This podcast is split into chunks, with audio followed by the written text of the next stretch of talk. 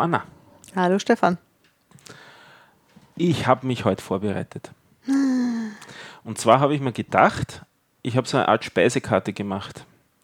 Ähm, wir haben einmal darüber geredet, dass du eigentlich noch kein genaues Ziel hast. Mhm. Und hast du schon ein Ziel? Es wird immer schwieriger, die Ziele werden immer breit gefächerter und immer unkonkreter, je mehr ich über das Uh. Programmieren höre. Also eigentlich, eigentlich nein. Ich habe mir überlegt, nachdem ich auch gerade am Evaluieren bin, was ich als nächstes lerne, ob ich was Neues lerne oder nicht, ob ich mit dem auskomme, was ich schon kann, anhand eines konkreten Projekts, ähm, habe ich mir dann so eine, äh, habe ich mir gedacht, es ist vielleicht nicht schlecht, so ein bisschen eine Über, einen Überblick darüber zu geben, was man denn so alles lernen könnte. Das wäre sehr gut. Du hast ja angefangen mit HTML, das habe ich gehört, da haben wir schon drüber geredet. Wir haben auch, glaube ich, schon ein bisschen über CSS geredet. Haben wir das? Haben wir Vielleicht nicht? haben wir über CSS geredet und ich wusste noch und ich wusste nicht, dass wir gerade über CSS reden. Das mag auch sein. Hast du schon CSS gelernt in No. diesem Kurs? Nee, noch nicht. Nur HTML. Ja. Ah, okay. Und ähm, neulich war ich auf einem Meetup, wo es ein bisschen um JavaScript ging. Aha. Also du hast von CSS gehört und auch von JavaScript schon gehört. Ja, Gut. gehört ja, aber ich weiß jetzt nicht, Und da gibt es eben viele so Technologien und ich, ich schlage vor, dass wir versuchen, die so ein bisschen einzuordnen, was es da so alles gibt. Und ich habe so ein bisschen gekramt in meiner Vergangenheit, was ich alles gelernt habe und was ich so weiß, was es sonst so gibt und was man sonst so alles machen könnte. Und immer mit dem Aspekt, warum man was lernen. Also warum man was verwenden will. das ist super. Und das ist eine ganz schön lange Liste gewesen, daher könnte es öd werden. Das werden wir dann sehen im Laufe der Zeit. Ähm, ähm, aber probieren wir es einmal. Ah ja, dann zwei Sachen muss ich korrigieren. Das eine ist, ich habe schon angekündigt, für die heutige Episode haben wir einen Stargast. Das haben wir nicht, weil ich mich mit den Wochen verrechnet habe. In der nächsten Episode gibt es dann Das- einen. Sag das doch nicht so laut, sag halt, der Stargast, der ist erkrankt oder so. Nein, ist er nicht. Nein, ist er Nein, nicht. Ich habe mir nur verrechnet. runter. Ich habe mir nur verrechnet. Das ist das eine. Und das zweite ist, ein Erratum habe ich nachzureichen. Ich habe das letzte Mal gesagt, es gibt so 30 CSS-Tags. Es gibt über 100. Wo, wo ich es gelernt habe, waren es noch weniger. Das ist aber lustig, weil ich habe ja nach, als wir hatten ja drüber geredet und ich hatte mir dann versucht, eine Liste rauszusuchen und dann stand, dann habe ich nämlich auch eine Seite gefunden, die mir erzählt hat, dass es, glaube ich, 36 oder Ja, so. 100, okay. 106, glaube ich, sind es jetzt. Also da werden wir auch einen Link hergeben. Da ist, mit HTML5 sind eine ganze Menge neue dazugekommen. Da soll man sich trotzdem nicht davon abschrecken lassen, weil viele davon braucht man gar nicht. Ich habe es besonders lustig gefunden, dass es, da ich ein Ruby-Entwickler bin, dass es auch einen HTML-Tag mit Namen Ruby gibt wo ich noch immer der Meinung bin, dass er nicht notwendig ist, aber das ist ein anderes, anderes Kapitel. Ähm, aber so mit 30, 40 kann man schon ganz schön weit kommen. Also sich nicht abschrecken lassen von der Anzahl, der, von der Anzahl dieser Tags, die man da zu lernen hat. Das ist nicht so schlimm. Aber kann man vielleicht äh, ein bisschen zusammenfassen, so 30 bis 40 sind welche, die man regelmäßig brauchen kann und der Rest ist nett, nice to have. Es sind wahrscheinlich sogar ein bisschen mehr, die man regelmäßig braucht. Ich habe dann drüber nachgedacht, alleine wenn man Tabellen schreibt, braucht man, glaube ich, schon sieben oder acht. Also das war früher viel weniger. Mittlerweile hat eine Tabelle eine Kopfzeile und eine Fußzeile, die hat es früher noch nicht offiziell. Das ist neu dazugekommen, damit kannst der Browser schöner formatieren, das sollte man jetzt auch richtig machen. Aber das sind alles Sachen, die dann zusammengehören zu dem Kapitel Tabelle und wenn man keine Tabelle schreibt, dann braucht man das auch nicht. Also es ist nicht so schlimm, diese Geschichten mit den, mit den HTML-Tags. Ähm, ja, das, das ist das Erratum und damit war es das eigentlich auch schon. Ähm, ich werfe jetzt einfach mit diesen Begriffen um mich und du kannst dann ja sagen, interessiert mich, interessiert mich nicht oder du stellst Fragen dazu oder so, schlage ich mal vor. Also was HTML ist, glaube ich, haben wir schon relativ ausführlich gesagt. Das ist das, was der Browser darstellt, um eine Webseite wiederzugeben, vor allem um den Text wiederzugeben. Ähm, Ja, da würde ich jetzt gleich anschließend fragen, weil in dem Kurs geht es ja nach HTML weiter mit JavaScript. Und Genau. irgendwie sieht das für mich optisch, grafisch äh, irgendwie völlig identisch aus wie HTML. Warum tut das? Weil ich noch nicht genügend Ahnung habe oder weil es ja ähnlich aussieht? Es sieht eigentlich nicht sehr ähnlich aus. Man kann es in HTML einbetten. Dann Ah. ist es in einer HTML-Datei drinnen, aber das ist eigentlich ein bisschen unsauber schon, weil damit vermatscht man Sachen. Also es wäre sinnvoll, wenn man es in andere Dateien schreibt und dann schaut es schon ziemlich anders aus. Wofür braucht man es? Man braucht es immer dann, wenn der Browser mehr können soll, als nur einfach den Text jetzt ausgeben, den man da hinschreibt. Vor allem, wenn er von sich aus selber mit, einer, mit einem Server nochmal reden soll oder wenn er was rechnen können will. Also das einfachste Beispiel, wo es jeder verwendet, JavaScript, ist, wenn man in Google was eintippt. Also wenn man zuerst einmal die Webseite von Google aufruft, dann hat man ja da dieses Suchfeld da passiert alle, das ist jetzt einmal auf dem eigenen Computer, dass da dargestellt wird, diese Seite, und dann fängt man an, in das Suchfeld zu tippen.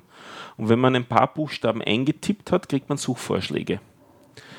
Und das gibt's, dieses, diesen Mechanismus gibt es noch gar nicht so lang, das nennt sich Ajax, asynchrone äh, Kommunikation mit dem Server. Ähm, das funktioniert so, wenn man da ein paar Tasten eingetippt hat, dann gibt es da JavaScript-Code auf der Seite, der das erkennt. Mit diesen paar Buchstaben zu, äh, diese paar Buchstaben zu Google sendet und fragt, ob es denn da berühmte oder häufig benutzte Suchbegriffe damit gibt und die kommen dann zurück und werden einem dann in diesem Dropdown da vorgeschlagen. Also wenn man sowas machen will, so ein Dropdown, wo einem was vorgeschlagen wird, das ist ein klassisches Anwendungsfeld für JavaScript. Das kann HTML nicht. Du siehst Du siehst mich ein wenig lächeln jetzt, ja, weil nämlich ich war ja auf einem Meetup, ich weiß nicht, muss man Meetup erklären? Naja, es war ein Treffen einfach. Treffen, ja. ja, genau. Äh, ich war auf einem Treffen und da ging es darum, dass man einen Begriff in ein Feld eingibt und dann ergänzt die Seite einen zweiten Begriff dazu. Oder dass ja. man eine Zahl eingibt und dann wird noch eine Zahl ja. dazu addiert. Und ich dachte mir immer, ist ja irgendwie ganz nett, aber das war wieder so, so im Hinterkopf lief dann bei mir so wieder dieses, und was ist da, was hat man jetzt da für einen Anwendungsfall? Aber hm. jetzt, wo du mir das so erklärst, dann ist es eigentlich eigentlich ja total naheliegend. Immer, immer wenn Webseiten irgendwie dynamisch sein sollen, wenn sich während man auf die Seite schaut und man auf der Seite was eingibt, noch bevor man einen Button klickt oder einen Link klickt, bevor da, wenn da schon was passieren soll, dann ist JavaScript irgendwie im Spiel. Also vor allem in Kommunikation mit dem Server oder was rechnen oder was ermitteln. Äh, was auch so ein schönes Beispiel ist, sind Grafiken, äh, Diagramme. Die werden oftmals nicht am Server erzeugt. Kann sein, dass sie am Server erzeugt werden und man lädt sich dann das Bild runter. Kann aber auch sein, dass man sich nur die Daten des Diagramms runterlädt und der Browser erstellt dann die Grafik. Also so, so ähm, weiß nicht, Balkendiagramme. Bei Wahlen sieht man das immer wieder mal, so wenn es so Zwischenergebnisse gibt und dann, dann animiert sich das so schön am, am Browser und bauen sich so die Diagramme auf. Das ist auch typisches JavaScript. Das war JavaScript. Äh, CSS haben wir heute auch schon gesagt, das dient zum Gestalten von Webseiten. Eigentlich könnte man das auch im HTML drinnen schreiben und HTML beherrscht auch einige ähm, Befehle oder Attribute, um Sachen zu gestalten. Aber es gibt eben auch die getrennte Sprache CSS, Cascading Style Sheets, die dafür dient, dass man Sachen gestalten kann. Style Sheets, also Styling. Jetzt könnte man sich fragen, wozu hat man das? Ähm, Auftrennung von Verantwortlichkeiten. Dieses etwas komische Konstrukt da ist eine Übersetzung aus dem Englischen, da, da kommt das dauernd vor, Separation of Concerns. Das ist so ein ganz wesentliches Prinzip im, äh, im, beim Programmieren, dass man immer nur da gerade das in einer Datei, in einer Klasse, in einer Methode, in einem Bereich, in dem man gerade ist, machen sollte, für den man auch zuständig ist. Jeder sollte das tun, für das er zuständig ist.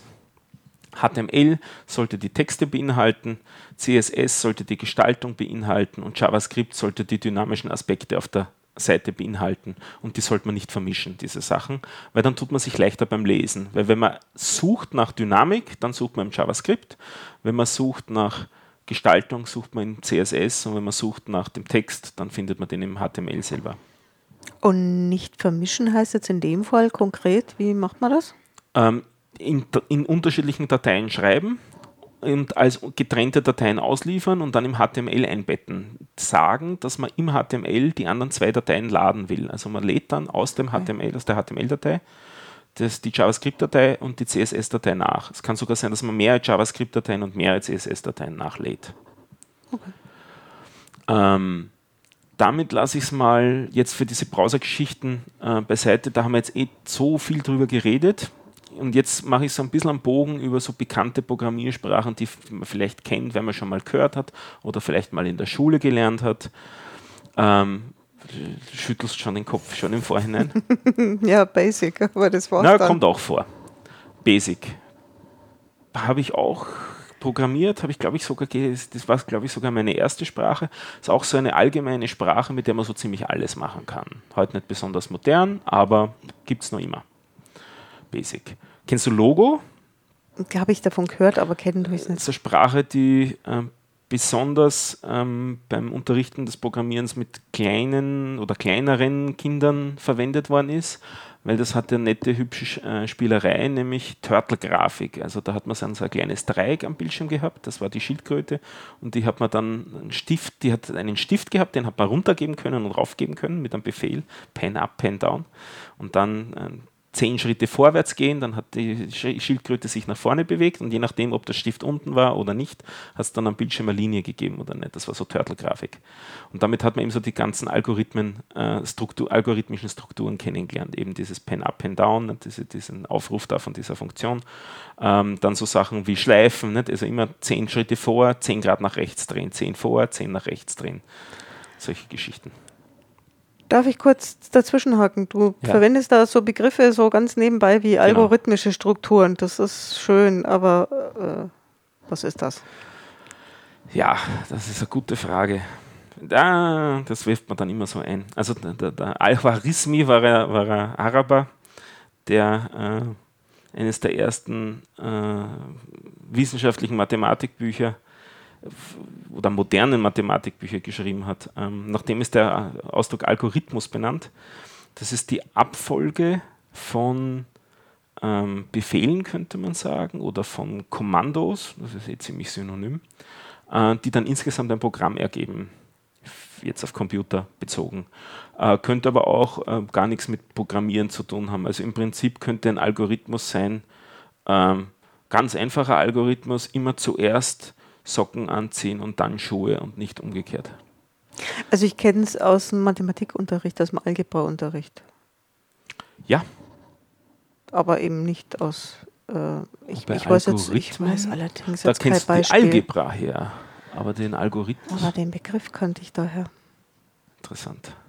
Ich weiß jetzt nur nicht mehr, in welchem Zusammenhang, ja, das also ist zu lang her. Vielleicht, weil dieses Buch zitiert worden ist. Also da ist eben relativ viel äh, an Mathematik schon beschrieben worden von ihm, die man heute im Großen und Ganzen auch so verwendet. Also so ähm, äh, mathematische Schreibweisen und so weiter. Ähm, ich werfe die nächste Sprache in den Raum, das ist Scratch. Das ist auch eine Sprache, die vor allem im Unterricht mit Kindern verwendet wird. Bei Logo ist es noch so, da schreibt man richtig Code, also da schreibt man Text bei Scratch schreibt man nicht Text, sondern da zieht man mit der Maus Blöcke hin und her und schreibt man vielleicht noch Zahlen rein. Also das ist so eine grafische äh, Programmiersprache, eine blockorientierte Programmiersprache. Ähm, vom MIT entwickelt, soweit ich mich erinnere, und recht äh, beliebt ähm, eben beim Unterrichten von Kindern. Kann man auch hübsch Spiele mit programmieren. Äh, Basic haben wir schon gehabt, das habe ich auch auf der Liste hier. PHP kennen auch viele Leute. Kennst du PHP? Namentlich. Klassisch eine Sprache, eine Skriptsprache, also auch so eine Sprache wie viele andere. Da komme ich dann gleich dazu, was das, was das heißt. Eine interpretierte Skriptsprache. Also das ist, man schreibt das Programm, man lädt es dann auf den Server und wenn der Server das Programm dann ausführen soll, dann liest das von oben nach unten Zeile für Zeile durch und macht Zeile für Zeile das, was da drin steht. Das ist der Interpreter. Das ist so ein bisschen eine verkürzte äh, Sichtweise auf die Sache, aber es kommt ganz gut hin. Also zeilenweises Lesen und Abarbeiten von Programmen. Das, ist, das sind interpretierte Sprachen. PHP ist so eine Sprache, klassische, äh, klassische Anwendung, die viele Leute verwenden, die in PHP geschrieben sind, WordPress. Da kennen es die meisten her oder verwenden es dann absichtlich oder unabsichtlich. Das ist in PHP geschrieben. Du verknotest mir gerade schon wieder meine Hirnwendungen. Mhm. WordPress ist doch eine, äh, WordPress ist eine, ein, ein, was auch immer, Programm, mit dem er Webseiten darstellt mhm. und du kommst mir jetzt mit PHP daher und weil wieso das, nicht HTML? Weil das Programm äh, auch in einer Sprache mal geschrieben werden muss. Das ist PHP in dem Fall und das PHP erzeugt das HTML, das dann zum Server, äh, zum, zum Browser geschickt wird. Ah, was dazu führt, dass jetzt nicht nur WordPress, aber äh, auch WordPress viele Sicherheitslücken haben kann. Ist, hat das was mit diesen Sicherheitslücken zu tun, von, um, um, um die es öfter mal geht, Zusammenhang mit WordPress? ähm, es hat insofern was damit zu tun, als dass das am Server passiert. Und ähm, wenn man dann den Server nicht aktualisiert und jemand anders das mitkriegt, dass dieser Server nicht aktuell ist und das PHP, das da drauf installiert ist, oder das WordPress oder das WordPress-Plugin nicht aktuell ist, dann kann das jemand, der sich um diese Sicherheitslücken weiß, ähm, diese Sicherheitslücken ausnützen und den Server in der einen oder anderen Form in seine eigene Gewalt bringen was eine recht kritische Geschichte ist, weil damit kann der mit dem Server im Großen und Ganzen machen, was er will. Ähm, Sicherheitslücken, die sich auf JavaScript auswirken, hätten nur Auswirkungen auf deinen Browser. Da muss er zuerst einmal auf deinen Computer von außen drauf. Das ist im Allgemeinen wesentlich schwieriger, als auf den Server drauf zu kommen, weil der Server soll ja im Internet von jedem erreicht werden können. Während dein Computer steht im Allgemeinen hinter einer Firewall oder hinter einem Router, der das Ganze ein bisschen verschattet. Abgesehen davon ist so ein Browser eben auch kein Serverdienst nach außen. Also es ist viel schwieriger, so einen Browser, in, der auf einem Computer läuft, zu, von außen zu übernehmen, als ein PHP-Programm, das ja explizit auf dem Server läuft, damit es aufgerufen werden kann. Man will ja die WordPress-Seite aufrufen. Man will die ja auch publizieren als mhm. Blogger. Ja, ja, dann, dann das ist schön, dass ich das jetzt gerade so nebenher erfahre, aber ich unterbreche mhm. dich ständig. Du Mach warst am Erzählen PHP bin ich fürs Erste zufrieden. Okay. Ich werfe die nächste in den Raum, Perl. Ähm, die habe ich dann so als nächste nach PHP gelernt. Ähm, auch eine interpretierte Sprache, die hat den bösen Ruf, dass sie nicht lesbar ist. Ich muss sie gerade lachen, weil mir ist vom Perl wird mir ja immer erzählt, Perl ist ganz schrecklich, aber immer von Leuten, die Perl total gern mögen. Hm. Ich fand es nicht so schrecklich. Also ich habe erst dann nachher gehört, dass es schrecklich ist so. oder schrecklich sein soll. Es gibt schon wirklich schrecklichen Perl-Code auch, aber es gibt auch schrecklichen PHP-Code. Ähm, es gibt, es, Perl ist nicht modern, obwohl sie sich jetzt gerade wieder weiterentwickelt hat. Ich glaube, jetzt sind es bei Version 6 oder schon 7. Also da hat sich gerade einmal wieder ein, ein, relevanter Schritt getan. Ähm, aber es ist nicht so wirklich ähm, beliebt, vor allem nicht bei Anfängern beliebt. Vielleicht ist auch die Anfängerhürde ein bisschen höher. Ich fand es aber wirklich beim Lernen nicht allzu schwer. Ich fand die Konzepte recht klar, die Implementierung recht klar. Ähm, es ist vielleicht ein bisschen sperriger und ein bisschen unfreundlich, aber es gibt auch gute Bücher dazu. Also kein Problem, Perl zu lernen, wenn man es lernen will hatten gerade schon wieder einen Begriff, der, glaube ich, nicht selbstverständlich ist. Implementierung. Ich dachte Bücher. oh, Verzeihung. Implementierung, in welchem Kontext habe ich das jetzt gesagt? Die, die Implementierung ist äh, nicht so ganz einfach, aber man kann es lernen. Oder habe ich jetzt, oder die Implementierung ist einfacher und es ist Vielleicht hm, verschieben wir das mit der Implementierung auf später. Ja, es ist okay. nicht so wichtig. Ich weiß den Kontext jetzt nicht mehr. Äh, ich werfe die nächste Sprache in den Raum des Python. Die gilt wieder als beginnerfreundlicher sehr oft zum Unterrichten des Programmierens in Schulen verwendet, in Österreich recht weit verbreitet. Die hat eine Merkwürdigkeit äh, im Gegensatz zu den bisherigen Sprachen, nämlich dass in ihr Whitespace semantisch ist. Ha, herrliche Formulierung. Also Whitespace sind die Leerzeichen und semantisch heißt, es hat Bedeutung. Also es kommt darauf an, wie viele Leerzeichen man an welcher Stelle macht. Oder anders formuliert, man muss Code richtig einrücken bei allen bisher genannten Sprachen und auch bei allen, die ich in Zukunft nennen werde, ist das Einrücken mit dem Code im Großen und Ganzen nur ein optischer Effekt, dass du es dann nachher oder jemand anders dann nachher leichter lesen kann. Beim Python ist das erzwungen, da hat die Einrückung Bedeutung. Ui. Es, ist, es zwingt Schüler dazu, Code schön zu formatieren. Ich wollte gerade sagen, da kann man aber doch ganz viele Fehler machen und sie nie wieder finden. Aber man hat ja dann eh die Fehler beim Debuggen. Also das, man lernt es genauso und man schreibt halt dann sauberen Code. Okay. Und wer das, halbwegs professionell programmiert, rückt eh ordentlich ein. Also es ist in Wirklichkeit keine Hürde, keine drastische, es ist halt eine Besonderheit. Äh, abgesehen davon ist es eine sehr nette Sprache, auch äh, recht, recht flüssig lesbar eigentlich. Auch eine relativ große Community, die ist so richtig berühmt geworden oder bekannt geworden in den letzten Jahrzehnten, ähm, vor allem im wissenschaftlichen Umfeld dann auch, also viel, was universitärer Bereich ist, aber gar nicht so Naturwissenschaften, sondern alle möglichen Wissenschaften. Also so zum Analysieren von Daten, Statistik und so weiter, da ver verwenden viele Leute Python, weil es relativ einfach zu lernen ist. Und da gibt es auch viel Beispielcode und, und viele Bibliotheken für Numerik und so weiter. Das klingt jetzt für mich gerade, ich unterbreche dich schon wieder, das klingt für mich jetzt total attraktiv, weil ich mir denke, hm. da lernt man sauber Code zu schreiben und hm. außerdem gibt es irgendwie ganz viele Informationen. Genau. Warum lerne ich denn nicht einfach Python, weil das Kannst ist nett zu lernen. Äh, aber du wirst mir jetzt noch ganz viele andere Sprachen erzählen. Ja, ja, du kriegst eine alle, riesen Speisekarte. die alle ihre Vorteile ja, haben. Also das habe ich ein paar Jahre auch unterrichtet. Ähm, es ist, hat ganz gut funktioniert, mit, mit Jugendlichen das zu machen. Ähm, und wie du gesagt hast, eben, ja, es gibt viel Material, also auch viele Bücher dazu. Es gibt auch Turtle-Grafik dafür, die sogar von einem Wiener geschrieben worden ist, von Gregor Lingel. Das erzähle ich immer ganz gern, weil der hat mich damals zu Python kon konvertiert. Damals war ich eher noch ein PHP-Mensch oder, oder vielleicht Python-Mensch, vielleicht auch Java. Und der hat dann gesagt, na, wir machen Python, wir, wir machen alle Python in der Schule. Das lernst jetzt du auch noch dazu. Und dann haben wir Python gemacht. War ganz nette Zeit. Ähm, aber das, ich, ich, spreche immer von der Vergangenheit, weil ich es eigentlich jetzt nicht mehr schreibe. Jetzt schreibe ich hauptsächlich eine andere Sprache, die heißt Ruby. Es wäre mir noch gar nicht aufgefallen. Gell, ja. Äh, Python und Ruby sind sich eigentlich recht ähnlich, mit der großen Ausnahme diesem semantischen Whitespace. Das hat Ruby nicht, aber es ist nicht wirklich relevant. Also das ist ein, ein sehr kleiner Unterschied.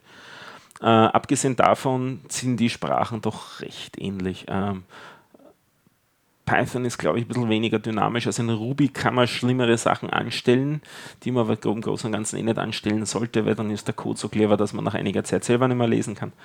Aber die Sprachen sind recht, sind einander, finde ich, recht ähnlich. Also ich habe die, die Lernkurve von, von Python beim, beim Wechseln auf Ruby als nicht sehr steil empfunden. Das, es, ist so, es sind keine drastischen Überraschungen. Generell kann man sagen, je mehr Sprachen man kann. Also die erste Sprache ist die schwierigste. Und ab dann wird, wird die, werden die Lernkurven immer äh, im Großen und Ganzen immer flacher, außer man wechselt wirklich das Konzept. Und bisher ähm, sind die Konzept, also das Konzept von all den Sprachen, die wir da so nennen, sind jetzt recht relativ ähnlich. Also es sind tendenziell objektorientierte Sprachen und damit sind die alle einander ziemlich ähnlich. Ist dann mehr dann in der Geschmackssache oder die Umgebung oder der, der Auftraggeber, je nachdem, ähm, was man dann jetzt schreibt oder was man machen soll. Natürlich ist es so, wenn man längere Zeit immer das Gleiche macht, dann kommt man da immer mehr rein, dann will man nicht wechseln. Nicht? Also man baut sich auch selber ein bisschen dann Hürde auf, zu was anderem zu wechseln. Ähm, die Sachen, die Sprachen, die wir jetzt alle genannt haben, sind alle nicht besonders schnell, weil sie alle interpretiert sind. Also eben dieses Zeile für Zeile lesen und tun. Ganz so stimmt es eh nicht, weil im Großen und Ganzen wird es eh einmal komplett gepasst und dann Zeile für Zeile abgearbeitet. Aber wenn es wirklich schnell sein soll, muss man was anderes verwenden und da ist so die berühmte Sprache dazu C. Ich würde sagen, definitiv keine Anfängersprache und nicht der Use Case für einen Anfänger. Betriebssysteme werden in C programmiert. Also wenn man Betriebssysteme programmieren will, wenn man da was machen will, Treiberprogrammierung, dann ist C das Richtige. Äh, kompilierte Sprache bedeutet, es wird aus dem Text, den man da geschrieben hat, äh, zuerst ein, wie man sagt, ein Binary erzeugt, also ein Programm erzeugt, in, das nicht auf Text basiert, sondern in einer Sprache geschrieben ist, die dem Computer äh, le es leichter macht, es zu lesen und damit wird die Sache schneller. Also man hat diesen Kompilierungsschritt, der braucht Zeit, aber dafür läuft dann das Programm wesentlich schneller. Also wenn es um wirkliche Geschwindigkeit geht, dann ist C äh, vielleicht das Mittel der Wahl. Man muss aber jetzt mal eine naive Frage, man muss ja dem Computer immer, also man muss ja aus dem, was man geschrieben hat, immer irgendwas machen, was der Computer versteht. Kann man das nicht bei allen Sprachen so machen, dass er das dann schnell Interessanterweise nicht. Also das hängt von der Struktur der Sprache ab und der Implementierung der Sprache. Ja, jetzt kommt wieder das Wort Implementierung. Also wie die Sprache selbst programmiert ist. Dieser, dieser Interpreter, oder der Compiler, das sind selber auch wieder Programme und je nachdem, was diese Programme können und auch um welche Konzepte es geht, kann es sein, dass gewisse Sachen nicht ähm, erreicht werden können. Also das mit dem Ruby, dieses Dynamische, hat teilweise zur Folge, dass äh, zur Laufzeit, also während das Programm läuft, erst Code erzeugt wird. Ähm, das kann daher nicht vorher in einem Kompilierungsschritt passieren, weil man vorher noch gar nicht weiß, welcher Code dann später erzeugt werden muss. Also der macht, während das Programm läuft, ändert es sich selbst. Das ist natürlich entsprechend komplex, aber auch also trickreich. Damit kann man Sachen machen, die man eben sonst nicht machen kann. Mir gehen gerade ganz viele Lichter auf. Hm. Dankeschön.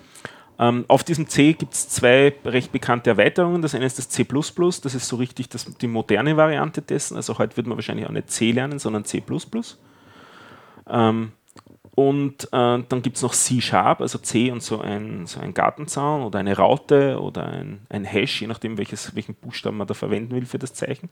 Also das, dieses, dieses Doppelkreuz. Äh, das ist die Microsoft-Variante von C. Also wer in der Microsoft-Welt C programmiert, wird heute wahrscheinlich meistens C, C-Sharp oder eventuell C verwenden. Ja, das war das äh, Kompilierte die, oder ein Beispiel für kompilierte Sprache. Und jetzt eine Sprache, die so ein bisschen mittendrin ist, ist Java. Auch recht bekannt, also das kennen viele Leute, weil es auch sehr viele Entwickler gibt, daher wird man äh, immer wieder mal davon erzählt bekommen. Ähm, das macht so die Hälfte, das kompiliert so ein Ding in die Mitte hinein, das nennt sich Bytecode. Also es macht noch nicht wirklich ein wie die Windows-Leute sagen würden, ein Exe-File, also nicht wirklich ein Executable, aber es wird ein Bytecode, ein Zwischencode erzeugt zwischen dem leicht lesbaren, menschenlesbaren Code, den man selber schreibt, und dem, dem Executable. Und dieser Bytecode wird dann äh, laufen gelassen. Ähm, das hat einerseits den Vorteil, dass man zumindest in der Theorie einmal programmieren kann egal für welches Betriebssystem, und dann es auf jedem beliebigen Betriebssystem laufen lassen kann, weil dieser Bytecode dann auf jedem Betriebssystem laufen soll. Das ist das Versprechen von Java. Hat aber den Nachteil, dass damit der Bytecode läuft, braucht man ein Programm, das diesen Bytecode laufen lassen kann. Und ähm, das erzähle ich deswegen so lang und ausführlich, lang und breit, weil das auch ein Begriff ist, den man sehr oft hört. Da gibt es die Java, äh, die JVM, JVM oder Java Virtual Machine dieser Ausdruck virtuelle Maschine. Das ist in diesem Kontext hier ein Programm, das diesen Bytecode liest und ausführt. Und das erreicht, und diese, diese JVM wurde eben auf viele Plattformen portiert, auf Windows, auf Mac, auf alles Mögliche an Hardware. Und damit kann man einmal Java-Code schreiben und theoretisch dann auf all diesen Plattformen laufen lassen, wenn man eine Virtual Machine findet für die Plattform, auf der es laufen soll. Das klingt total praktisch. Das klingt total praktisch. Es funktioniert nicht an allen Ecken und Enden so praktisch, wie es klingt, aber es ist immerhin so, dass es wahrscheinlich die zweitwichtigste Sprache ist, so im, im Enterprise-Bereich. Also neben diesem C und C ist Java dann so ziemlich das zweite, das zweitwichtigste. Also sehr viele Business-Anwendungen, Geschäftsanwendungen sind in Java geschrieben. Da gibt es auch Unmengen von Bibliotheken. Und das Versprechen ist eben dieses Write once, run everywhere. Also einmal schreiben und überall funktioniert es dann. Das klingt wahnsinnig verlockend. Ah ja, Jetzt weiß ich aber zufällig, dass Java-Entwickler immer so ein bisschen belächelt werden. Aber wenn das so was Cooles ist, wieso werden die dann, dann so belächelt? Ich weiß gar nicht, ob sie belächelt werden, eher bemitleidet. Also Java schreiben ist im Allgemeinen nicht sehr angenehm. Es ist eine sehr explizite Sprache, also man schreibt sehr viel, sehr ausführlich.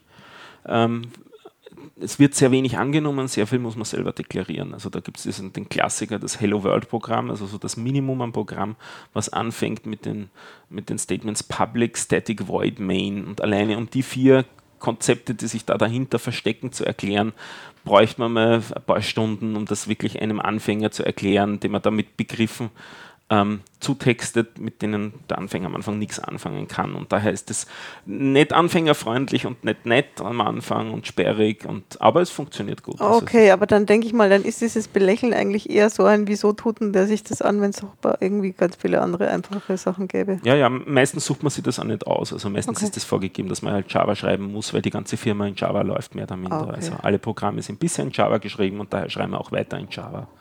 Und eben die Server haben diese JVM, daher muss alles in Zukunft auch auf der JVM laufen, weil wir installieren nichts Neues auf den Servern. Das kann auch sein Konzept sein. Je, okay. je mehr verschiedene Programmiersprachen man unterstützt als Firma, desto mehr muss man später auch warten können, desto mehr Personal braucht man.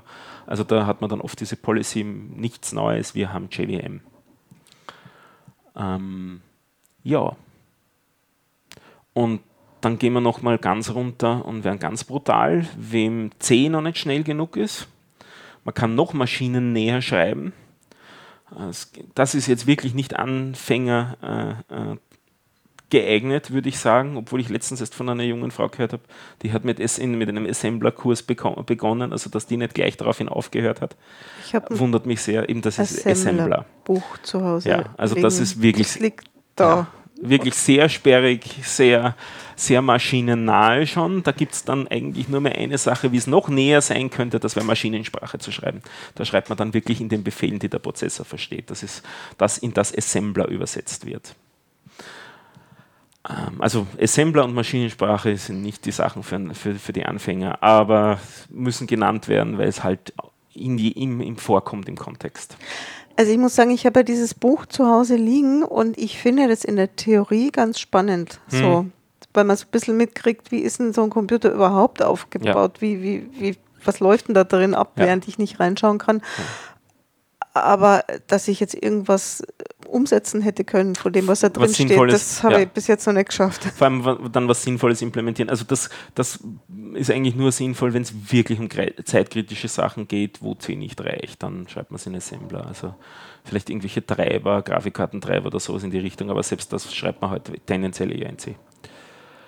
Ähm, und jetzt gehe ich an die ganz andere Ecke zu, also das war jetzt, man spricht dann auch ähm, von maschinennahen Sprachen, beziehungsweise im Gegensatz, das war eben Assembler und, und ähm, Maschinensprache, während am anderen Ende höhere Programmiersprachen, also das sind die, die der Computer sozusagen selber am wenigsten versteht, wo immer mehr Abstraktionsebenen dazwischen sind, die aber immer menschenlesbarer sind und oft auch äh, spezielle Anwendungsgebiete haben. Also da macht man sich die Mühe für einen speziellen Anwendungsgebiet eine Sprache zu schreiben um dann die Konstrukte, die in diesem Anwendungsgebiet benötigt werden, möglichst einfach zur Verfügung zu haben, dass man da nicht viel lernen muss.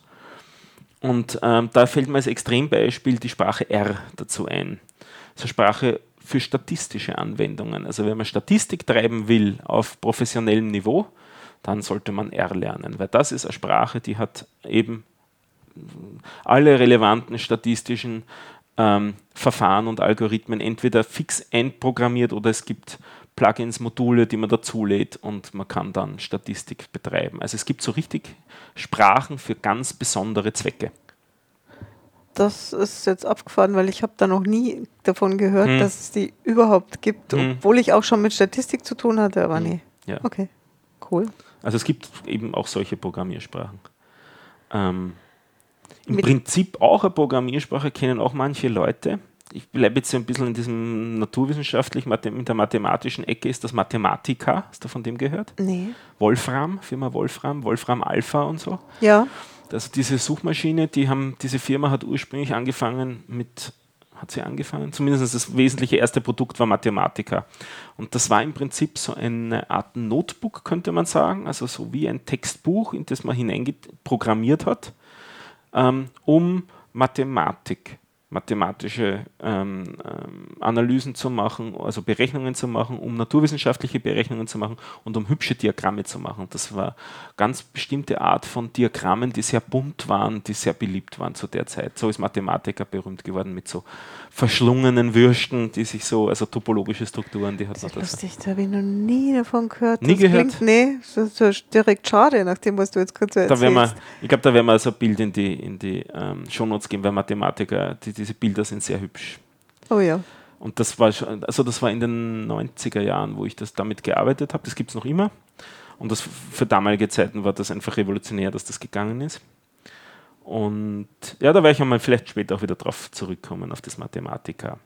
Weil das hat die Besonderheit, ah, vielleicht sage ich es gleich jetzt, das hat eine Besonderheit, die ist, äh, das ist nicht objektorientiert, wie man ja heute programmiert, sondern es ist funktional orientiert.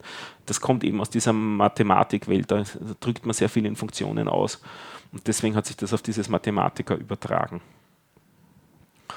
Ähm, und ich springe jetzt auf eine andere, auch relativ exotische Sprache, die auch funktional ist. Die heißt Erlang wird wahrscheinlich auch nicht die erste Sprache deiner Wahl sein. Aber zumindest habe ich schon mal davon, schon mal gehört, davon ja. gehört. Die ist auch relativ alt, ich glaube aus den 70ern. Ähm, das Erlang steht für Ericsson Language und Ericsson ist diese Telefonfirma, die nicht nur Handys hergestellt hat, sondern auch also Telefonieinfrastruktur, also Telefonie-Switches. Und die haben eben dafür eine Programmiersprache geschrieben, um diese Telefonie-Switches stabil äh, arbeiten lassen zu können, dass die eben ihre Vermittlungs, äh, äh, Vermittlungen der Gespräche effizient und ohne Fehler durchführen hat können. Also das, da ging es darum, diese Switches müssen sehr viele Telefongespräche parallel abarbeiten Und äh, das muss halt einfach sehr stabil sein und gut skalieren. Und das ist also auf große Anzahlen sich übertragen lassen, viele Telefongespräche parallel. Und da ist eben dieses Erlang geschrieben worden dafür. Und ähm, zuerst habe ich diese JVM genannt als Beispiel für diesen Java Virtual Machine. Erlang hat auch so eine virtuelle Maschine, die heißt OTP. Das ist nicht weiter wichtig jetzt, aber es ist eben auch interessant, dieses Konzept der virtuellen Maschine hat sich dorthin auch übertragen.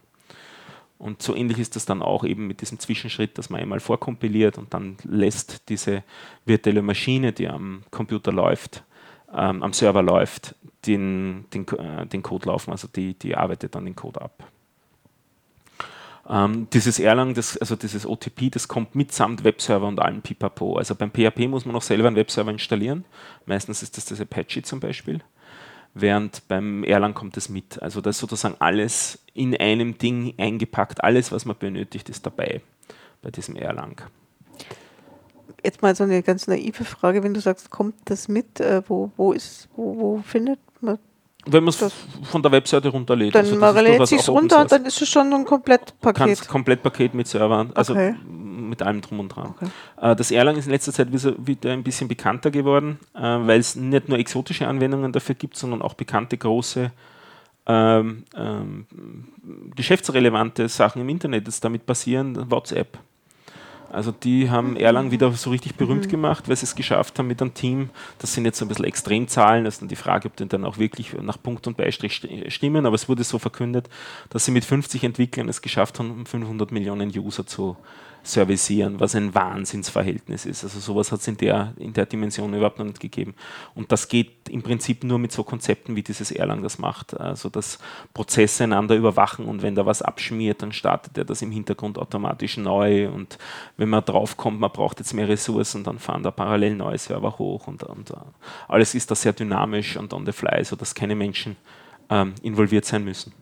Es klingt jetzt irgendwie, es ist mir gerade ein bisschen unheimlich, wenn du das mhm. erzählst, wenn das alles so eigenmächtig mhm. passiert. Aber gut. Mhm. Ich habe mich jetzt auch ein bisschen damit beschäftigt, nicht so sehr, weil mich das Erlang interessiert, sondern weil ein ehemaliger Ruby-Entwickler für diese virtuelle Maschine, für dieses OTP, eine weitere Sprache geschrieben hat, die nennt sich Elixir.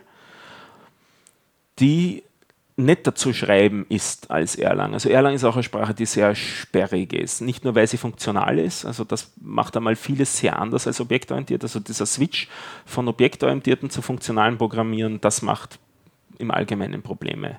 Also ich würde auch eigentlich nicht raten, jemanden mit funktionalen Programmieren zu beginnen, wobei eigentlich grundsätzlich nichts dagegen spricht aber meistens sind das doch ziemliche Nerd-Ecken dort. Also tendenziell ist man in der objektorientierten Welt mehr von Gleichgesinnten umgeben als in der funktionalen Welt. Und, äh, aber nichtsdestotrotz, ich, ich nenne dieses Beispiel mit diesem Elixir, also da hat jemand eine Sprache geschrieben, die auch diese Virtual Machine verwendet von Erlang und die Sprache ist aber dann fast so leicht zu schreiben wie Ruby. Und das war für mich sehr interessant, weil es eben dieses Versprechen hat, dass man tausende Requests parallel äh, abarbeiten kann, was in Ruby eigentlich nicht geht. Da kommt man so vielleicht auf hunderte parallel. Wenn man schnelle Hardware hat, kommt man vielleicht auf tausende, aber mit schneller Hardware kommt man dann eben bei Erlang in die Größenordnung von hunderttausenden oder Millionen von Usern, die, die man parallel handeln kann. Aber die Probleme muss man auch erst einmal überhaupt haben, dass man so viele User hat. Das ist wieder die, andere Geschichte. So, und eine letzte Sprache werfe ich noch in den Raum.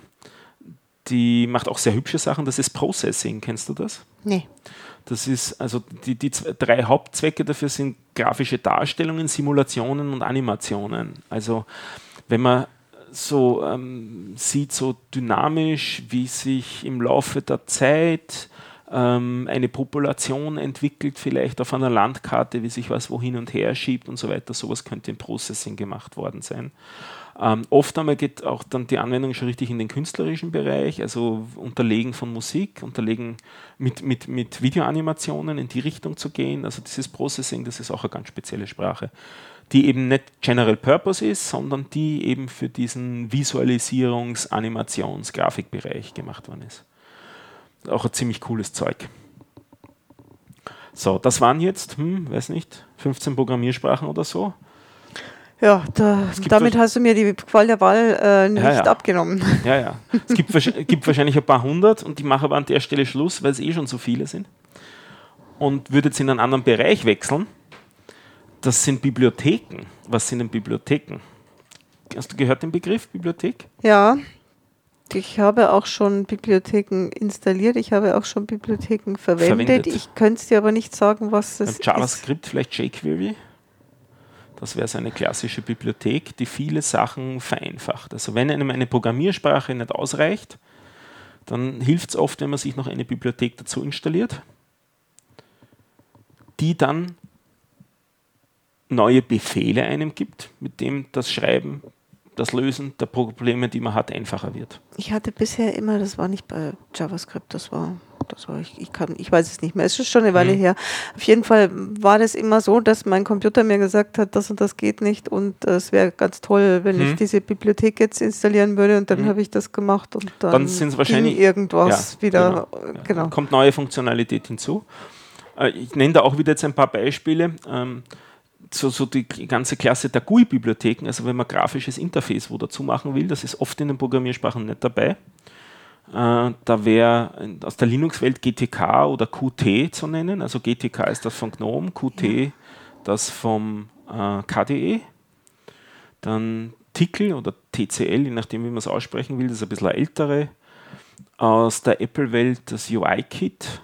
Aus der Java-Welt Swing, AWT, also gibt es eine ganze Menge so, so, Bibliotheken, immer für die entsprechenden Sprachen, die da dann dazu dienen, dass man dann in, der, in die Lage versetzt wird, eine grafische Benutzeroberfläche zu schreiben, was man sonst mit der eigentlichen Sprache nur sehr mühsam machen könnte. Also dieses Vereinfachen von Aufgaben, die aber doch viele Leute haben, ähm, das, das ist dann ein klassischer Anwendungsfall immer, dass man Bibliothek für was schreibt.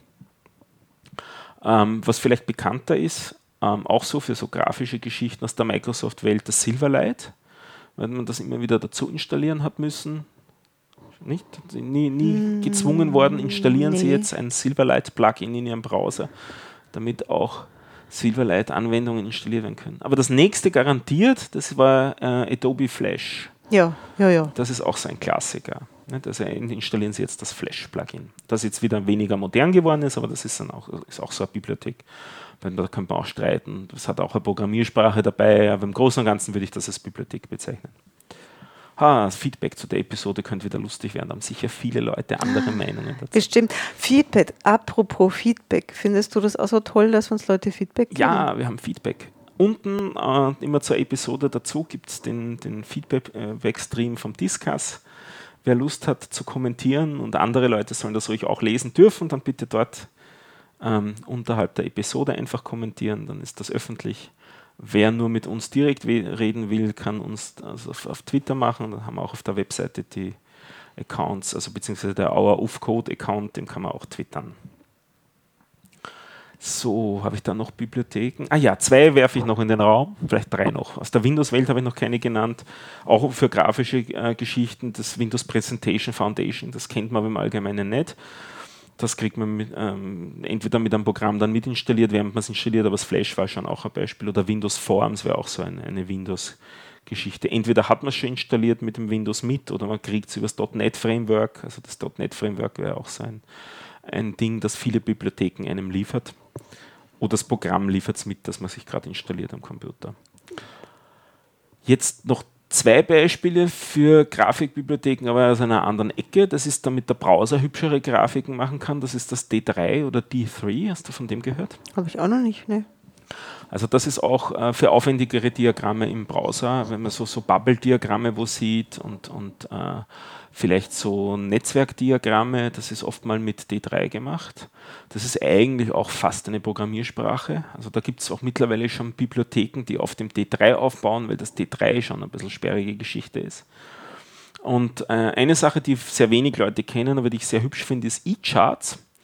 Ähm, auch so eine also Charting-Bibliothek, äh, äh, also um Diagramme zu machen, Balkendiagramme, Tortendiagramme, solche Sachen, die man ja öfter mal vielleicht auch braucht. Da ist ganz lustig, wer das hergestellt hat. Das ist von der Firma Baidu. Kennst du Baidu? Woher müsste ich die kennen? Das ist das chinesische Google. Ah, also die ja, ja, ja, chinesische ja, ja. Suchmaschine. Okay. Aber nichtsdestotrotz, ähm, die waren sich auch nicht so schade, dass sie äh, eine, eine Charting-Bibliothek unter einer freien Lizenz publiziert haben. Also das war für mich ein bisschen überraschend zu sehen. Da habe ich mir gedacht, die sind vielleicht ein bisschen verschlossener diesbezüglich, aber keineswegs. Ja, lustig. Ja, finde ich lustig. Und, und sehr hübsch optisch ansprechend, das E-Charts. Jetzt würde ich noch eine Ebene weiter raufgehen. Mhm. Was ist das nächste über den, den Bibliotheken? Kennst du? Wenn du mir es verrätst, vielleicht. Frameworks. Nee, also nee? ja, also habe ich schon ganz oft ja? gehört, aber wusste ich nie, was das ist. Naja, nachdem ich Ruby-Mensch bin, ich erzähle dauernd von Ruby on Rails. Das Ruby on Rails ist ein Framework und zwar ein Web Application Framework. Also mit Ruby kann man im Prinzip alles machen und mit Ru das Ruby on Rails installiert man sich auf das Ruby drauf, um dann Web-Applikationen leichter schreiben zu können. Also es ist wieder dieser spezielle Anwendungsfall, den viele Leute haben, Web-Applikationen schreiben. Damit das nicht in purem Ruby passieren muss, ist das eine Sprache, die man da, oder ja, man sagt durchaus auch eine Sprache, die man sich da am Ruby drauf installiert. Das kommt immer wieder dann so als Begriff vor, DSL oder Domain Specific Language, also eine bereichsspezifische Sprache. Der Bereich sind hier die Web-Applikationen, die einem viele Befehle geben, die man im normalen Ruby nicht hätte. Äh, ja, wie machen die das? Indem sie in Ruby Programme schreiben, die sie dann zusammen ähm, publizieren. Dann kann man sich die runterladen, installieren und hat dann die zusätzlichen Befehle zur Verfügung. Ganz einfaches Beispiel, Fehlermeldung auf einer Webseite. ist oft einmal so ein, ein rotes Kastel, wo der Fehler drinnen steht, rot, dick eingerahmt und dann so, Sie haben jetzt, Sie aufgrund eines Fehlers konnte Ihre Eingabe nicht verarbeitet werden, Ihr Kennwort ist zu kurz. Einerseits das Überprüfen des Kennworts, ob das lang genug ist oder nicht. Das ist ein Einzähler in Ruby on Rails und auch das Ausgeben von dieser Fehlermeldung ist ein Einzähler. Also diese, diese Sachen zu vereinfachen oder zu, ja, die, diese Aufgaben zu vereinfachen, wen, damit man weniger schreiben muss, dafür sind diese Frameworks gut. Da gibt es viele davon, nicht nur in Ruby. Zuerst habe ich gesagt Python. Was wäre das Analogon zu Python, äh, zu Ruby on Rails in Python? Das wäre Django. Hast du das schon gehört? Ja, das habe ich schon gehört. Das wusste ich aber bis gerade eben nicht, dass das, das ein Framework ja. ist. So wie Ruby on Rails, nur eben für Python. Okay. Dann Drupal wäre wieder was relativ ähnliches, aber für PHP, wobei nicht ganz so ähnlich. Es ist eher Content Management. Habe ich schon also oft gehört, aber es ist eher so für vielleicht eine Community-Seite zu machen oder so ein Forum programmieren oder sowas in die Richtung. Dafür wäre Drupal. Dann, die gibt es in groß und in klein. Dieses Ruby on Rails ist riesig. Die, für Ruby gibt es das auch in klein, da heißt es zum Beispiel Sinatra, das kennen auch relativ viele. Dann, das, dann nennt man sowas ein Micro-Framework. Da wird dann der Übergang zur Bibliothek ähm, ähm, fließend. Ich habe zuerst genannt dieses, äh, diese etwas exoterischere Sprache Elixir, die hat auch ein Web-Framework, da heißt es Phoenix. Ähm, wir haben über PHP geredet, da gibt es auch so ein Ruby on Rails ähnliches Ding, das heißt Cake PHP, ist aber relativ unbekannt. Also da vertrauen die Leute eher auf so Sachen wie Typo3 oder auf Joomla oder auf WordPress, wie du gesagt hast. Also die verwenden dann eher sowas und schreiben sich dort Plugins dafür, als dass sie ein Web-Applikationsframework verwenden. Also unterschiedliche Communities haben da irgendwie unterschiedliche Ansätze, wie sie an die Sachen rangehen. Aber es gibt eigentlich fast immer alles überall.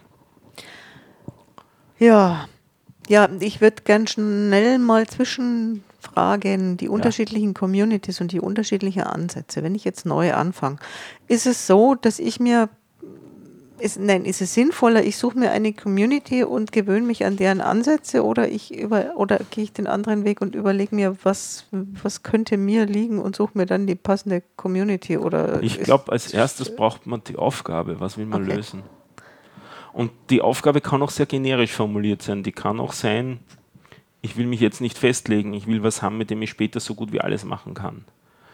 Oder ich kann mich ruhig festlegen, wenn meine Aufgabe ist eben jetzt Statistik, dann nehme ich R, nicht? Also das wäre so ein mhm. Ansatz.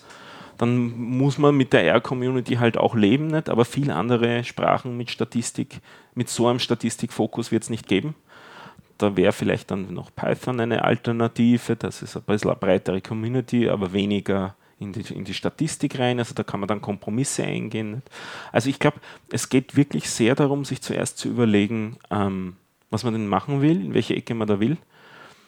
Ähm, Leute zu finden, würde ich dann als nächsten Schritt sehen. Eventuell, wenn man wirklich keine Community in der Gegend findet, dann eventuell noch einmal die Entscheidung überlegen. Ähm, aber das kann ja mit dem Lernen relativ schnell am Anfang passieren. Da will man eben vielleicht am Anfang gleich Kontakt knüpfen. Also ich würde vielleicht nicht zuerst ein Jahr in der eigenen Soße äh, herumrühren und dann erst Leute suchen, um dann festzustellen, dass ich niemanden finde, sondern vielleicht halt parallel in den ersten Monaten gleich schauen, ob man Leute findet, zu dem, wenn man überhaupt mit Leuten zu tun haben will, jetzt im Sinne von Real World. Ähm, die Communities im Internet, die findet man sowieso nicht. Also da, da, da ist ja dann die, die äh, der geografische Aufenthaltsort wurscht, da kommt man ja einfach übers Internet dann drauf, das ist kein Problem. Was ich allerdings ganz spannend finde, jetzt nicht im Internet die Communities, sondern so im Analogleben, sage ich ja immer mhm. ganz gern. Äh, ich weiß es nicht, ob mir das in anderen Städten bisher irgendwie entgangen ist oder ob es in Wien tatsächlich so ist, dass da ganz viele Communities gibt und dass die ganz gut organisiert sind. Also ich habe den Eindruck, da ist in Wien einfach echt alles Mögliche geboten. Es, es, ist sicher einiges in letzter Zeit mehr geworden durch dieses Meetup. Äh, das hat sehr vieles gepusht. Also das ist diese Plattform, auf der sich die Communities oder viele Communities zumindest organisieren.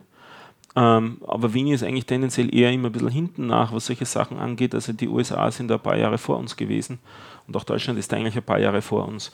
Ähm, ich glaube, es hängt im Großen und Ganzen hauptsächlich von der Größe der Stadt ab, wie viele Communities es gibt. So allgemeinere Programmier- Community gibt es meistens schon, also irgendein Computerclub gibt es meistens einmal, sage, würde ich sagen, ab Großstadt, also so ab 100.000 gibt es sicher irgendeine, 100.000 Einwohner gibt es sicher irgendeine Programmierer-Community. Wenn man dann für die eigene Sprache speziell was haben will, dann wird man vielleicht schon ein bisschen eine größere Stadt brauchen, halbe Million aufwärts oder so in die Richtung. Aber das ist, das, da ist es dann halt spezifischer. Mein Wien hat jetzt doch 1,8 Millionen, da gehen sich schon ein paar Communities aus. Nicht? Also es hängt sicher sehr mit der, mit der Größe der Stadt zusammen und mit der Größe des Einzugsgebiets auch. Nicht? Also, was tut sich rund um die Stadt sonst noch? Gibt es eine zweite Konkurrenzstadt? Kann eventuell vielleicht sinnvoll sein, in die Nachbarstadt zu fahren, wenn es dort die entsprechende Community gibt. Also mit Wien und Graz, das ist jetzt nicht unmittelbare Nachbarstädte, aber nicht allzu weit weg. Also da gibt es doch einiges an Pendlerwesen, weil viele Spezialcommunities gibt es in Wien, die es in Graz nicht gibt und teilweise auch in die, in die andere Richtung. Okay, dann ist es wahrscheinlich so, dass ich jetzt einfach die, diese Communities und, und alles, was da so im, im Analog und, und Real Life oder wie auch immer man das nennen möchte, äh, passiert, dass ich das jetzt einfach nur verstärkt wahrnehme, weil mhm. ich mich damit näher und, auseinandersetze wahrscheinlich. Und nicht alles, was auf Meetup ähm, existiert, ist auch aktiv. Nicht? Also das muss man dann auch wieder beachten. Manche Sachen schlafen dann auch wieder ein, werden auch nicht mehr modern. Vielleicht kommen dann die, noch zwei, drei Leute zusammen, die sich. Also das muss man sich dann anschauen im, im Detail mhm. was die Community angeht. Aber das können wir vielleicht auch einmal ein bisschen ähm, in einer anderen Episode wirklich ähm, auswälzen. So, was gibt es denn sonst für Medien? Wie kann man mit Leuten in Kontakt treten? Ähm, was für unterschiedliche Plattformen gibt es? Was für unterschiedliche Zusammenarbeitsformen gibt es? Also so Austauschformen, da gibt es ja auch eine ganze Menge Sachen neben Meetup und neben Google, sage ich jetzt einmal. Ja, würde ich gerne mal machen, wenn ich selber schon mhm. ein bisschen Erfahrung damit ja. gesammelt habe. So, jetzt war ich mitten in den Frameworks. Tja, mache ich da noch ein bisschen weiter. Richtig von den Frameworks abgebracht. Wow, ich habe meine Liste vor mir, da äh. komme ich immer wieder zurück. Ich aber mache noch zwei Sachen zu dem R, das ich vorher genannt habe, zu den Statistik. Statistiken will man auch, auch oft hübsch grafisch ins Web bringen. Da gibt es auch ein extra Framework dafür. Kennt kaum ein Mensch, das heißt Shiny. Also wer sich mit Statistiken äh, auseinandersetzt und die ins Web bringen will, Shiny. Äh, ganz was anderes, R2. Das ist ein Framework, um Roboter zu steuern. Hui. Hui, auch sowas gibt es. Also es, äh, auch wirklich für teilweise sehr exotische Sachen. Ähm, ja. Und jetzt werfe ich noch welche in, um mich äh, aus einer anderen Ecke. Wir haben zuerst geredet von JavaScript. Nachdem dieses JavaScript die einzige Programmiersprache ist, die alle Browser wirklich sprechen, gibt es dort auch unheimlich viele Frameworks dazu. Weil sehr viele Leute auch mit dem JavaScript selber nicht zufrieden sind, haben sie dann gemeint, was dafür schreiben zu müssen. Und ähm, auch wieder mit unterschiedlichen Anwendungszwecken, aber teilweise auch sehr ähnliche Geschichten. Also das eine ist, ähm, viele Leute sind keine Designer und trotzdem soll eine Webseite halbwegs hübsch, ausschauen. Es wäre schön, wenn man was hätte, sodass man, dass man minimal konsistente Webseiten auf die Reihe kriegt, die halbwegs hübsch aus, aussehen. Da sind die zwei großen Frameworks dazu Bootstrap und Foundation die immer wieder verwendet werden. Bootstrap hat fast genommen, gewonnen. Früher hieß das äh, Twitter Bootstrap, jetzt heißt es eigentlich nur mehr Bootstrap, weil es mit Twitter nichts mehr zu tun hat. Da findet man mittlerweile allein für dieses Bootstrap hunderte und aber hunderte von weiteren Erweiterungen und so. Also da bilden sich auch dann um diese Frameworks wieder richtige Communities jQuery habe ich schon genannt, das ist so das Wald- und Wiesen-Framework, das viele Sachen vereinfacht, wenn man kleine Animationen auf einer Seite macht oder wenn man was suchen will. Also zum Beispiel, man will sich von einer Webseite Texte zusammen ähm, äh, klauen, sage ich jetzt einmal übertrieben, dann ist äh, jQuery ein sehr probates Mittel, um da Text rauszuselektieren. Also wenn ich immer den zweiten Absatz auf dem unterhalb der dritten Überschrift haben will, dann kann ich sowas mit jQuery sehr einfach machen. Oder eben auch Animationen. Es gibt aber auch so ganze richtig große Frameworks, die all das tun oder fast all das tun, was serverseitige Frameworks auch tun. Also AngularJS ist da relativ bekannt. Ah, da Habe ich auch noch hast nie noch neue, gehört. tun sich noch neue Welten auf. Ember.js, Backbone, React. Also da, da hat sich in den letzten Jahren einiges getan. Das ist, da hat es einen richtigen Hype gegeben, wo ein Framework nach dem anderen äh, innerhalb von im, im, Wochentakt sind da neue Frameworks gekommen und dann so richtige Framework Wars. Also zwischen den einzelnen Communities, mit, auch mit Meetup-Gruppen, die dann einander die Leute abgeworben haben. So Talks wie Angular für Ember-Entwickler, Backbone für React-Entwickler. Nein, die Richtung nicht, weil das andere war früher. Also React für Backbone-Entwickler. Solche Geschichten hat es da gegeben. Das ist ja total schön, dass diese angeblich so menschenscheuen Computermenschen dann hier irgendwie sich bekriegen, sich das ist schön. und zusammentun. Nein, das ist nicht schön. es ist beruhigend, dass es dann doch Menschen sind. Ähm, dann auch vielleicht was ein anderes Beispiel, wo man gar nicht erwarten würde, dass das ein Framework ist. Das LibreOffice, also diese, diese äh, ja, Suite da rund um Textverarbeitung und, und Spreadsheet-Programm und Präsentationsprogramm und so weiter, das ist eigentlich auch ein ganzes Framework. Also das ist äh, bietet ein ganzes Entwicklungsframework für Applikationen. Also man kann da die Programme erweitern und auch eigene Programme drinnen schreiben. Das heißt dann LibreOffice SDK. Ich habe das, ich benutze es ganz oft, aber nur zum ah, Sachen schreiben. Ja, zum, zum Programmieren. Nee. Ja. Und äh, aus der Microsoft-Welt dann vielleicht das .NET-Framework, das ist da auch in der, in der Ecke recht bekannt. Auch das Eclipse, dieser, diese IDE, ist eigentlich ein ganzes Framework, mit dem man Sachen entwickeln kann. Beim Java habe ich zuerst gesagt, diese Runtime, aber Java hat auch ein Framework, um Software zu entwickeln, das ist das JDK, also Development Kit heißt das da. Also es gibt ganze Menge, ganze Menge so Frameworks für Spezialaufgaben. Also es zahlt sich dann aus zu schauen, wenn man in einer Richtung, wenn man sich auf eine Sprache festgelegt hat, was gibt es für Frameworks für diese Sprache, die auf der Sprache aufbauen, mit denen man sich dann die Arbeit erleichtern kann, weil halt andere den Code geschrieben haben schon und getestet haben.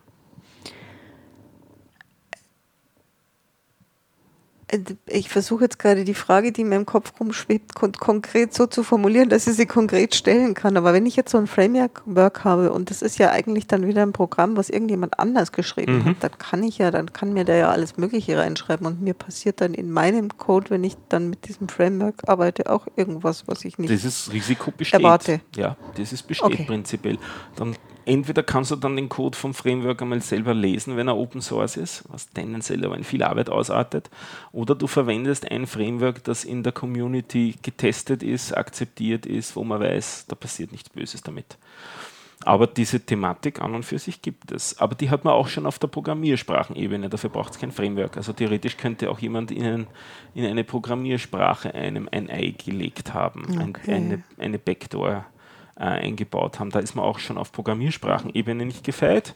Und dann machen wir es noch radikaler, da ist man auch auf Hardware-Ebene nicht davor gefeit, ob man nicht im, am Computer eine Backdoor sowieso hat. Also da, da gab es auch immer wieder die, die Geschichten oder Gerüchte rund um die Festplattencontroller, äh, dass dort schon Backdoors eingebaut sind, damit die Rechner auf die Art und Weise äh, überwacht werden können. Also dass der Code nicht einmal am Computer ausgeführt werden muss, sondern dass man nur übers Netzwerk einen Computer übernehmen muss und dann von dort auf die Festplatte weitergeht und mit dem Controller dort drauf dann weiter agiert und dort dann sozusagen einen Prozessor zur Verfügung hat, mit dem man Sachen weitermachen kann. Also da gibt es exotische Ansätze, wo man überall Backdoors haben kann. Muss nicht das Framework sein. Okay. Ja, das ist vielleicht nicht so ähm, angenehm, aber diese Thematik hat man. Ähm, es tritt de facto bei den bekannten Sachen nicht auf. Was sehr wohl auftritt, ist das Thema ähm, Update, Versionierung, also was passiert, wenn eine neue Version rauskommt. Das, und man aktualisiert dann das Framework, das man verwendet, auf die neue Version, dann kann der eigene Code möglicherweise nicht mehr funktionieren. Das heißt, man sollte sich anschauen, ähm, ob man wirklich aktualisieren will, das Framework. Es kann aber auch sein, dass man aktualisieren muss, weil es auch in diesen Frameworks ja natürlich wieder Sicherheitslücken gibt und dann ist man mehr oder minder gezwungen, dass man seine eigene Software aktualisiert. Also das ist mir erst letztens so gegangen, habe ich einmal wieder einen Monat drauf entwickeln müssen auf meine letzte große Entwicklung, um auf die letzte Version äh, switchen zu können mit allen Bibliotheken und allen, Frame allen Frameworks, die ich da verwende. Also man hängt da so richtig natürlich von den Versionen ab. Und dann gibt es auch eben und es geht auch wieder runter Programmiersprache, nicht? Also welche Version von der Programmiersprache verwende ich denn da jetzt? Ist das eine Sache, ja, logischerweise, das wird vorgegeben, weil du, du kriegst die, also es gibt die Aktualisierung oder auch nicht, aber genau. mit welcher Version man arbeitet, ist das deine Entscheidung oder ist das die von dem Kunden oder wie handhabt kommt, das? Kommt das auf kommt die Situation an. Nicht? Also im Allgemeinen nur mit stabilen Versionen arbeiten und auf, die, auf stabile Versionen aktualisieren. Das ist so ein bisschen salopp formuliert ähm, eine, eine Strategie, aber auf das läuft es im Großen und Ganzen raus. Man will halt keinen, keinen Sicherheitslücken gegenüber anfällig sein und ähm, deswegen was Stabiles verwenden. Das findet man im Allgemeinen auf den Webseiten, was denn jetzt die stabile Version ist. Ähm, und man kriegt im Allgemeinen auch nur die stabile Version zum Download und eventuell noch eine Beta, also das ist dann die neue. Also es kann vielleicht auch sinnvoll sein, die Beta schon runterzuladen, wenn man weiß, ja, in den nächsten zwei Monaten werde ich ohnehin nicht pro, äh, produktiv gehen damit oder es ist ohnehin nur ein Spielprojekt, also da ist es nicht weiter tragisch, wenn einmal was an einem Tag oder Woche nicht funktioniert. Aber Beta-Versionen haben halt tendenziell noch Fehler drin, während ähm, ähm, und sind vielleicht auch für den Produktiveinsatz noch nicht geeignet, aber man kann vielleicht auch schon ähm, auf der Webseite der, der, Programmiersprache oder des Frameworks finden, wann denn der äh, Release geplant ist, also an welchem Tag das dann ähm, stabil wird.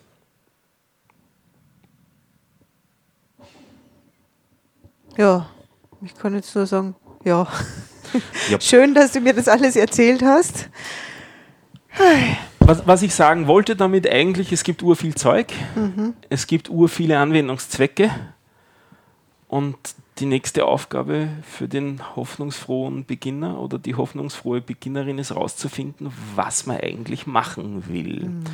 Also wir hatten hier jetzt in Wien die Maker Fair, mhm. auf der ich mich wieder aufgehalten habe und da, also auf der ich mich aufgehalten habe und wo ich durchgegangen bin.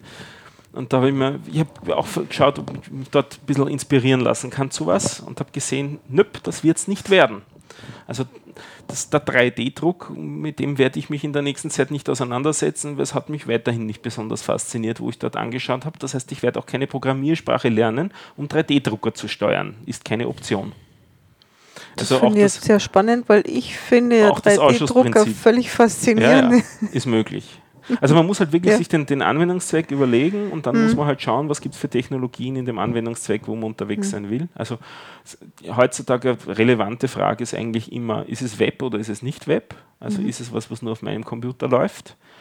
Und dann die nächste Frage ist, was ist denn der Computer, auf dem das läuft? Ist das ein Desktop, ein, ein Laptop? Also ist das ein normaler Computer oder ist das irgendwas Spezielles? Ist das ein 3D-Drucker, ist das ein Kühlschrank. Äh, das wird jetzt auch immer dann als nettes Beispiel genannt, für, wo man halt schon überall für programmieren mhm. kann. Also sich zu überlegen, ähm, ähm, will man einen, einen, einen, Quadcopter programmieren, was auch im gewissen Sinn sowas ist wie ein Roboter, dann brauche ich andere Programmiersprachen, als wenn ich eine Webanwendung dafür schreibe.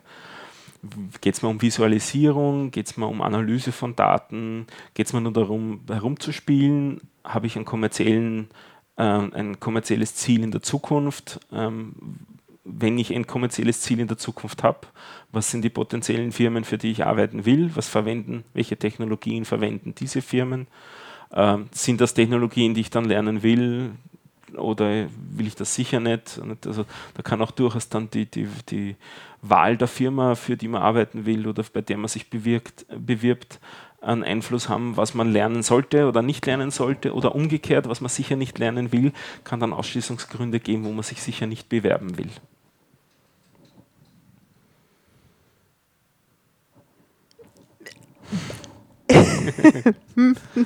niedergeredet. Ja. Eine Stunde wieder niedergeredet, jawohl. Ja, die, ja, irgendwie über meinem Kopf siehst du schon die Rauchwölkchen ja. vom Denken. Die siehst du ja, okay, super. Ja, das ist jetzt, äh, ich muss das jetzt erstmal sacken lassen. Genau. Es gibt ja so ein, zwei Sachen, die mir schon immer im Kopf Und rumgespuckt haben, wo ich mir gedacht habe, das wollte ich ja schon immer mal gerne machen. Äh, ist die Frage, ob ich das, ich muss das jetzt einfach mal verarbeiten, was und du mir da alles habe ich mir diesmal hast. für dich und für die werten Hörerinnen und Hörer eine andere Aufgabe überlegt, mhm. wenn sie da mhm. so am Überlegen sind, ob sie denn Programmieren lernen wollen, nämlich rauszufinden, in welchem Bereich sie denn was machen wollen. Und wenn man diesen Bereich weiß, dann kann man weitermachen. Aber zuerst einmal drüber nachdenken, was will ich denn eigentlich machen? Nicht? Also Klassiker von, von, vor allem wenn man Kinder oder Jugendliche fragt, ich will Spiele programmieren. Nicht? Das sind wieder ganz andere Programmiersprachen, die man da lernen muss. Das wäre auch so ein, ein, ein Exotenbeispiel. Da gibt es auch wieder Frameworks. Also dieses Unity-Framework wäre so ein Klassiker, gibt es aber auch ein paar andere davon. Also nicht, je nachdem, was man machen will, schaut das sehr unterschiedlich aus. Okay. Ah, ja, ja, ich äh, denke schon. Ich bin schon gerade irgendwie gedanklich, äh, äh, ja. Ja gut, äh, wir, du hast mir danke, Stefan, für, die, für den ausführlichen Überblick. Ja, aber solche, solche Redeschwelle werden in nächster Zeit nicht mehr kommen, habe ich mir zumindest jetzt einmal fix vorgenommen. Ja, aber ich wollte so ein bisschen einen Überblick geben über die, die unterschiedlichen Technologien, Sprachen, die es da so gibt. Also wirklich so, dieses gibt unheimlich viel. Ja, aber nächstes Mal haben wir ja sowieso einen Gast. Das sowieso. Nächstes Mal haben wir einen Gast. Und dann habe ich mir ja einen Plan gemacht, weil ich habe gemerkt, das geht einfach nicht so wie in der Schule früher immer, dass ich da irgendwie am Tag vorher die Hausaufgaben mache mhm. und dann, mhm. ne, das geht einfach nicht so. Mhm.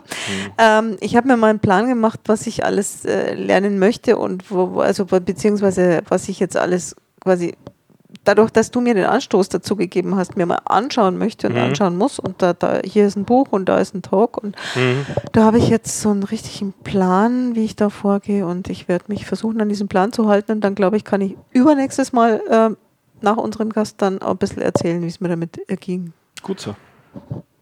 Okay. Okay. Dann sagen wir Tschüss. Dann sagen wir Tschüss. Tschüss. Tschüss.